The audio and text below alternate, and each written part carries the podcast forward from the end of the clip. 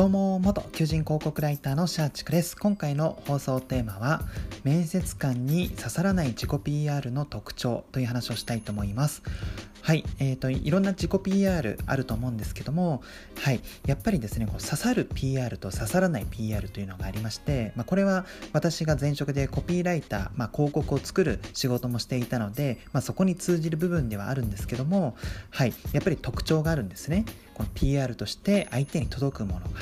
はい、でじゃあどういうものが届かないのかっていうところを今回お伝えしますので、えー、まあ、この放送を聞いた方はですねそれに当てはまらないように、えー、自己 PR 作ってみていただけると嬉しいです。はい。で早速なんですけども、えー、刺さらない自己 PR の特徴はもうズバリもう一つだけですね、えこれはもう、え抽象的な自己 PR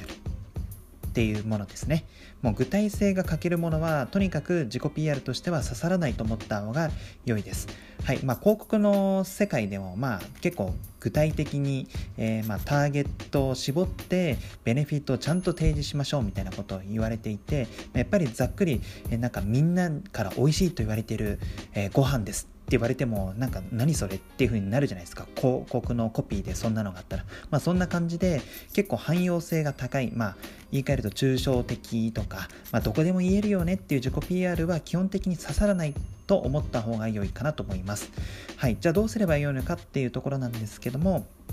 えー、そのまあ応募したいその仕事に関わるような、えー、具体例を用いて伝えた方が良いかなと思います。例えばまあスケジュール調整が得意ですっていう、まあ、自己 PR があったとしてそのまま伝えるとダメなので例えばその、まあ、応募したい会社がオンドメディアの運営に携わる仕事であれば、えー、外注ライターの管理が得意です。なぜなら私はこうこうこういう理由でスケジュール調整が得意だからですみたいな感じにすると、まあ、刺さりやすくなるかなと思いますので、まあ、ぜひですね具体性性を持ってで、えー、その応募したいその仕事に関わるような自己 PR を作るようにしてみてください。はい本日の放送は以上となります。最後までご視聴いただきありがとうございます。